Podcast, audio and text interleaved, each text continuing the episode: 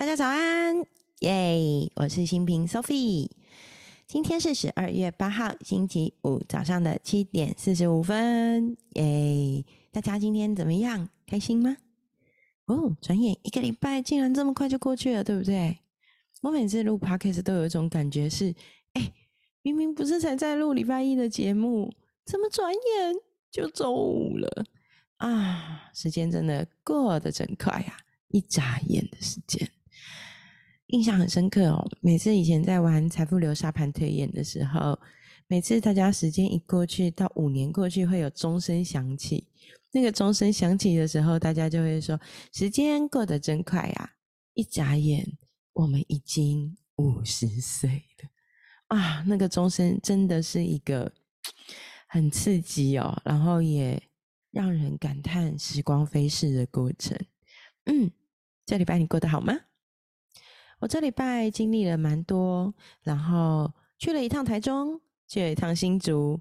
虽然都在高铁站附近，但是都认识了很多新朋友。那在认识新朋友的过程，我觉得非常非常有趣哦。那也是我为自己出征的一个神奇之旅啦。为什么会这样讲啊？因为其实我以前是一个没有很爱四处接触人的人。那在这个过程里，因为工作的关系嘛，慢慢开始有必须要诶跟很多人事物互动、合作、讨论的过程。其实这也是一个对我很大的学习。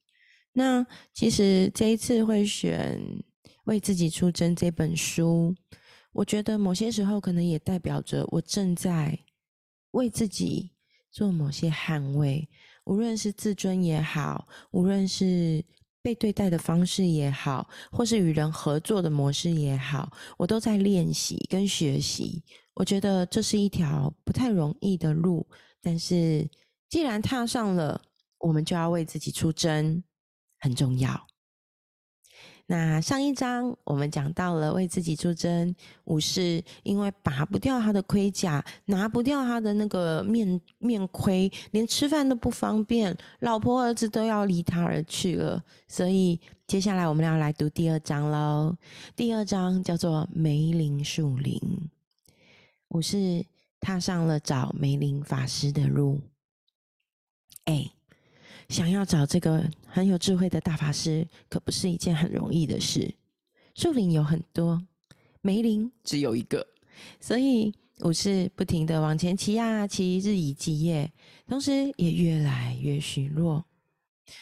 独自一个人骑着马，穿过无数的树林之后，武士得到了一个结论：其实他不是什么都懂。以前啊。武士一直认为自己很聪明，现在千方百计要在树林里活下来，他觉得自己真是笨的可以。虽然有点不情愿，但是啊，武士可必须承认，他甚至连哪种梅子有毒、哪种可以吃都不知道。每次武士在吃梅子，都好像在玩俄罗斯转盘。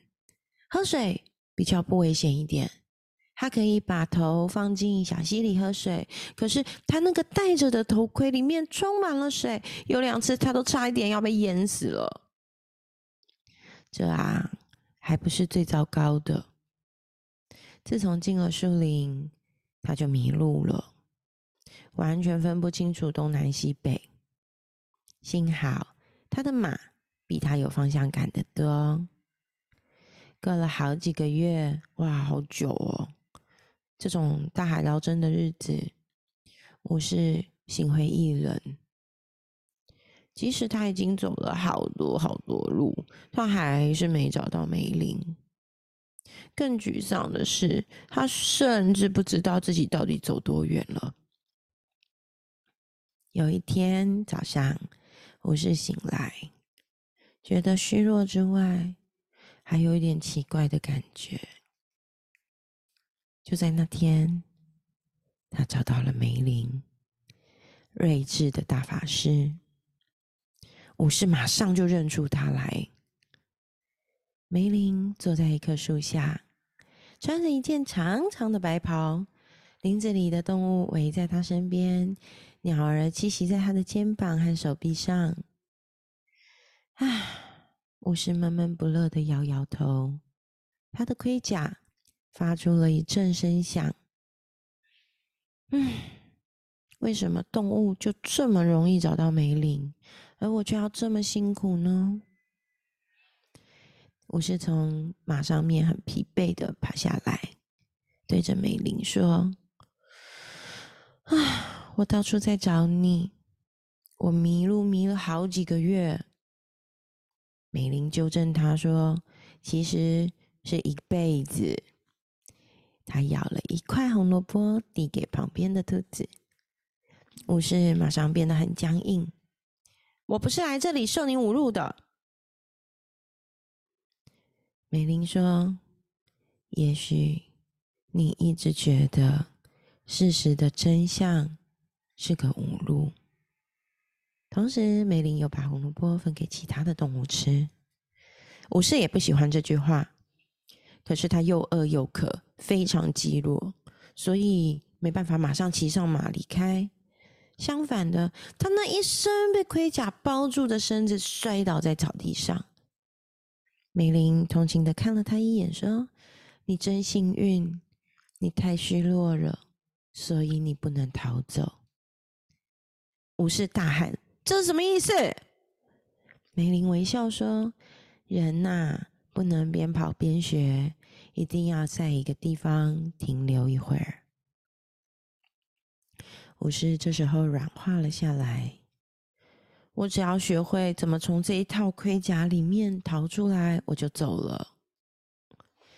美玲说：“等你学会了，你就再也不用上马，朝四面八方前进了。”我是累的，问是为什么都没办法。可是他很安心，所以就睡着了。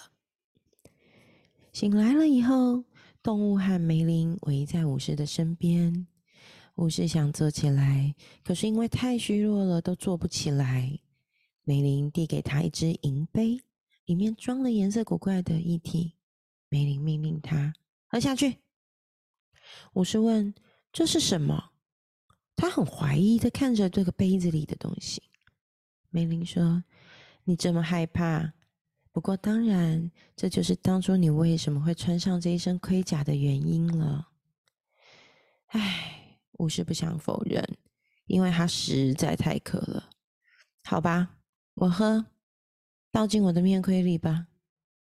没这回事，梅林说：“这杯东西太珍贵了，可不能浪费。”他掰断了一根芦草，把一头放进杯子，另一头塞进武士的面盔里。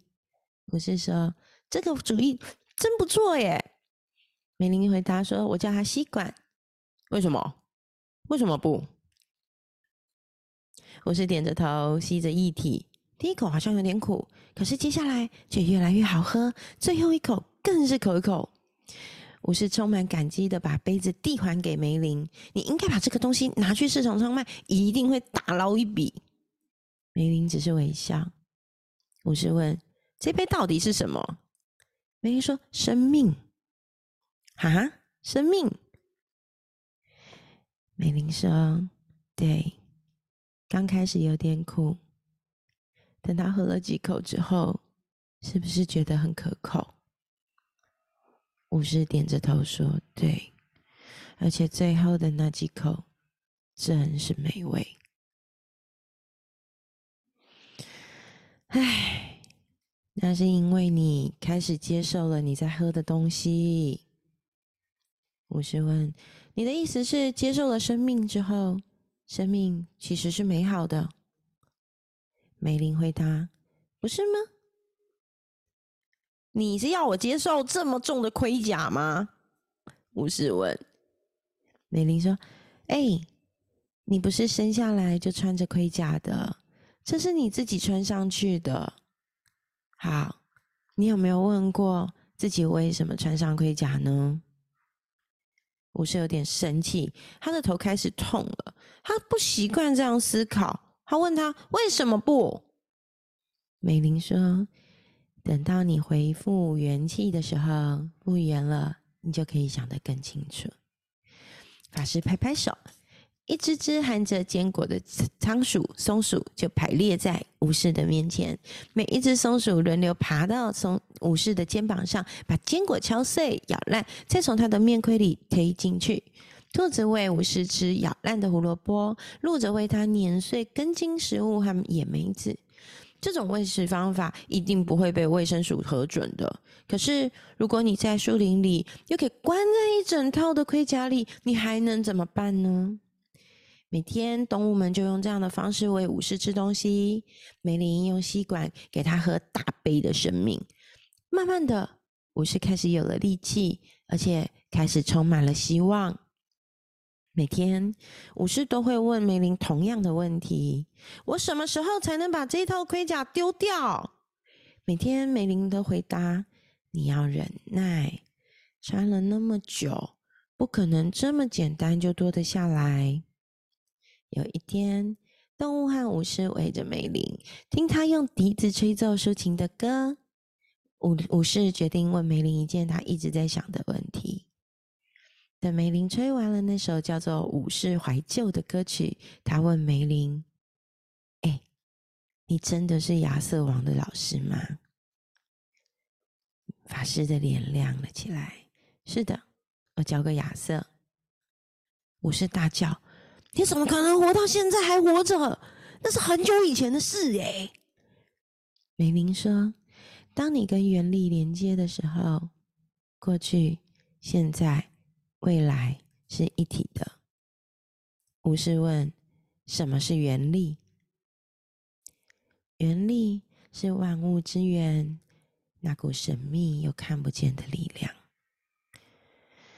武士说：“我不懂啊。”那是因为你用脑子来理解，可是脑子也是有限的。武士说：“可是我的脑筋很好啊。”嗯。而且还很聪明哦，美玲加上这一句，就是因为你的脑子把你困在这一副盔甲里面。我是没办法反驳。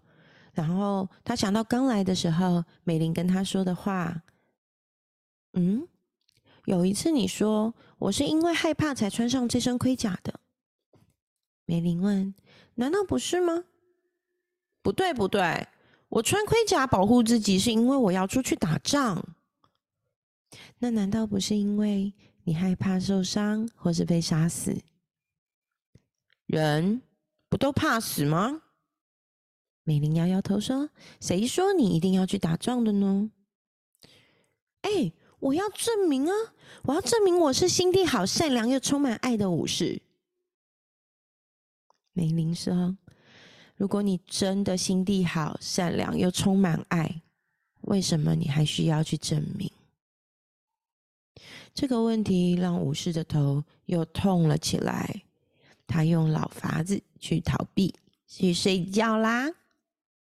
第二天早上，武士醒了过来，有个奇怪的想法：可不可能，其实我心地不好、不善良，又没有办法充满了爱？他决定去问梅林。梅林反过来问他：“那你说呢？”哎，你为什么老用问题来回答问题呀？嗯，那你为什么总要从别人那里得到问题的答案呢？我是气得直跺脚，小声的咒骂法师。那个梅林，有时候他真让我受不了。带着笨重的身子，他嘣的一声坐在一棵树下，思考着法师的问题。嗯，可不可能我心地不好、不善良，又没有充满了爱？很可能哦。要不然，为什么你会坐在我的尾巴上？啊！武士低头一看，才发现一只小松鼠正坐在他的身边。事实上，他可以看到松鼠的大部分，可是看不到松鼠的尾巴。哦哦，对不起！武士很快的把脚拿开，让松鼠可以把尾巴移走。我希望没有弄痛你。我的面盔挡住了视线，我不能看得很清楚。想必如此，松鼠回答。而且毫无怨恨，这就是你一直弄痛别人、不停向人道歉的原因啊！啊，比起自以为是的法师，更让我受不了的就是自以为是的松鼠。武士发着牢骚说：“我不必待在这里跟你说话。”他努力的想让自己穿了一身盔甲的身体站起来，突然他惊讶的停住：“嘿，我们两个刚刚在说话哎。”松鼠说：“哎，这要归功于我心情好。如果我们考虑到你刚刚坐在我的尾巴上的话，可是动物不会说话啊。”哦，松鼠说：“我们当然会说话啊，只是人类不听罢了。”我是不可置信的摇摇头，说：“你以前跟我说过话吗？”当然有，每一次我咬碎核果推进你的面盔里的时候，我都有说话。那为什么那时候我听不到，现在我却听到了？松鼠说：“我很敬佩你孜孜不倦、一直问问题的精神，可是你为什么不干脆就接受事情的真相呢？”你也用问题在回答问题呀！啊，这只松鼠一定跟梅林在一起太久了。哎，松鼠用尾巴扫了一下武士，爬上树说：“哎，是你跟他待在一起还不够久。”武士在后面喊着：“等等等等，你叫什么名字？”松鼠回答：“松鼠。”然后就消失在树的顶端。武士摇着头，目瞪口口呆。这 是不是我的幻想啊？就在那时，他看到梅林走了过来。他对梅林说：“梅林，我得离开这里，我开始跟松鼠说话了。”法师说：“太好了，太好了。”我是很困惑，什么意思啊？太好了，真的啊？你不觉得很棒吗？现在你变得够敏锐，可以感受到别人的震动了。武士显然还不懂，所以梅林继续解释。你其实没有真正跟松鼠说话，你只是感受到它的震动，然后把震动翻译成话。我正等着你开始跟花朵说话的那一天哦。武士说：“嗯，那就是你在我的坟上种花的那一天。我一定要离开这里。你要去哪里呀？我要回到茱莉亚跟克斯的身边啊！他们已经孤单太久，我要回家去照顾他们。”美玲问：“你还不能照顾自己，怎么能够照顾他们？”我是说：“嗯，可是我真的好想他们哦。就算面对最糟的情况，我也想要回家。”美玲提醒他：“如果你还穿着盔甲回去，那真的就是最糟的情况了。”我是悲伤的看着梅林，我不想等到脱掉盔甲再回去，我想现在就回去当茱莉亚的好丈夫和克斯的好爸爸。梅林了解的点点头，告诉武士，回去付出自己是很美的一件礼物。可是礼物之所以成为礼物，是看被不被接受，不然就会变成双方的负担。武士看起来很惊讶的说：“你是说他们不想要我回家？为什么？我是全国最优秀的武士。”梅林温和的说：“也许你的盔甲比看起来还厚一点。”唉，武士想了想，他想起茱莉亚抱怨他老是在打仗，老是花时间在顾影自怜。还有抱怨他关上面盔，为了要让他闭嘴，然后就突然去睡觉的习惯。也许茱莉亚不想要他回去，但是克斯一定会要他回去的。美玲提议：“那为什么不捎个信给克斯，问问他？”武士也觉得这是个好主意。可是他要怎么样才能把信送到克斯手上呢？美玲指着站在他肩膀上的鸽子。Rebecca 可以送信哦，我是很困惑，可是他不晓得我住在哪，他只是一只笨鸟罢了。Rebecca 反击：“我分得清东西南北，光这点我就比你强多了。”我是很快的道了歉，他相当惊吓，毕竟这是头一回在同一天里惹了一只鸽子和一只松鼠生气。不过 Rebecca 天生宽宏大量，接受了武士的道歉。嘴里含着武士仓促写给克斯的纸条，往外飞了出去。武士在后面大喊：“不要和别的鸽子打情骂俏哦，不然你会把纸条丢掉的。”瑞贝卡对这种欠考虑的话置之不理。他知道武士还有很多地方需要学习。一个星期过去了，瑞贝卡没有回来。武士越来越焦急，害怕他可能被别的武士训练出来猎鹰的猎物给吃掉了。他摇摇头，奇怪自己怎么能参加这种打鸟游戏。美玲说：“我不怕鸽子会变成别人的盘中餐，因为它会自保啊。”突然。一阵鸟鸣声惊动了大家，大家往天空看去，哇哦！那盘旋要降落的就是瑞贝卡。